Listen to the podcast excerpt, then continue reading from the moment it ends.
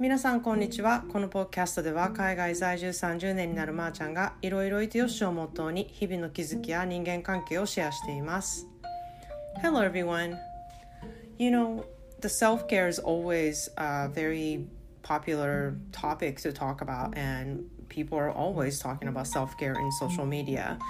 and in media you know sometimes self-care is just putting a facial mask and you know, soaking the bathtub or going to the spa and things like that. But what is self care to you?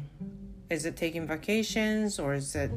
listening to music, reading books, getting in touch with nature? Well, all those are my self care, but I think everybody has a different way of doing the self care. And I think it's important to know what your self care is and what is good for your soul. Um, for me, I need to be by myself with my thoughts and be in the nature. Those always gave me um, recharge and give me more energy. Um, so it was great to be in Santa Cruz, um, even though I was with Leslie, but I had my own time quite a bit. And I am home all charged and ready to enjoy my everyday life. And I'm very thankful that I had that opportunity for me to um, spend time to care about myself and maintenance myself 皆さんいかがお過ごしでしょうか？えっとね、ちょっと前にサンタクルーズから帰ってきてこう荷物のね整理をしながらうちの子供たちはもう待っていましたかというようにすごい話しかけてきてああポッドキャスト撮らなあかんのになとか思いながらまああの子供たちがねあのどういうことをね私がいない間にしていたかとかなんかそういう話をあの楽しく聞いてたんですね。でやっぱりあのエネルギーをねすごく充電して帰ってきたのでこういろんな心の余裕があるんですよね。でポッドキャストも普段だったらこういっぱいいっぱいになってる時にああもうこれもしなあかんから今やっとかないと後になるとかなんかそういうことでいっぱいいっぱいになるんですけれどもまあもうちょっと後から撮ってもいいかなっていうそういうなんかこうえ心の余裕ができて今は子どもたちの話を聞いてあげようとかあの聞きたいなって思うこととかもあったりとかしていやーなんか充電するっていや本当に大事だなって思ったんですね。で私にはやっぱり、ま、人それぞれその充電の仕方っていうのは違うと思うんですけれども私には一人でこう考える時間っていうのがめちゃくちゃ必要でこうやっぱり家に帰ってくるとすごい余裕のある人になって帰ってきてるのが自分でわかるんですね。なのでこう家族へのねパフォーマンス力がすごい上がるんですよね。であのそういうね時間をやっぱりくれた家族とかそういう機会をね与えてくれたレスリーに本当に感謝の気持ちでいっぱいなんですね。でそんなでね今日はセルフケアについてね話したいと思います。やっぱセルフケアってこうすごくいろいろんなところで話題になってるじゃないですか。でソーシャルメディアでもセルフケアっていうのはまあなんか自分のことを手入れするっていう感じなんですけれどもいまいちこう大きな話題だからそれって何っていう感じなんですよね。であのこれを聞いている方はにとってセルフケアって何なんでしょうっていうことをすごく聞きたいんですけれどもこう人それぞれねセルフケアって違うと思ってるんですよ私には。でこう毎日ね運動することでセルフケアって思ってる人もいるしあのすごくね健康にいいもの健康に気をつけてあの食べ物をね選んで食事をしている人もそれはそれでセルフケアだと思うし家族に旅行に行ったりとかねすることがセルフケアっていう人もいると思うんですね。で私はあの自分と向き合う時間を取るっていうことが自分の中で一番のセルフケアだと思ってるんですね。自分のためだけに使う時間っていうのがすごく私には大事なんですね。でそれにね気づくまで結構時間がかかったんですよ。で私はあのストレスとかね日々ねしないといけないリストでなんか言ってみたら自分の心のバケツがねいっぱいになってでそのね毎日いっぱいになったバケツを空にするところがお風呂だったりとかあのするんですね。でそれでまあ次の日に挑むっていうことをやってるんですけれども時々ねそのバケツがねなんか壊れてしまった状態みたいになるんですよ。なのでそういう時は新しいバケツを買いに行かなきゃいけない状態になるわけじゃないですか。でまあこれは比喩法で使って私バケツとか言ってるんですけれどもそのバケツをね新しいバケツをどのように買いに行かなきゃいけないのかっていうところがやっぱりすごく大変なところでこうそのことに気づかずねあの過ごしてたらめっちゃ落ち込んだりとか何もやる気がなくなったりとかなんかどんどんなんか負の連鎖というかネガティブな方にねあの思いがね走っていくこととかもねすごく自分でわかるんですよ。でこう長い時間がかかったんですけれどもそのバケツを買いに行く行為っていうのは私にとっては自分のために使う時間なんだなってことが本当に分かったんですね。なのであの初めの方はやっぱり罪悪感で自分だけそういうとこ行ってなんか自分の時間を取るとか自分だけちょっと家族から離れて自分の時間を取るってなんか贅沢やなとかそんなことやる価値あるんかなとかやっぱその葛藤がすごくあったんですね。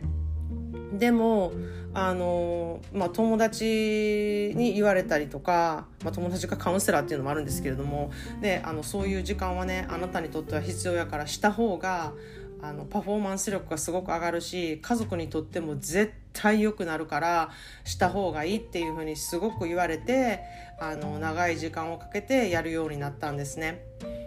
うんでやっぱりそれはすごくあの大変なことだったし特にね今回もそうなんですけれども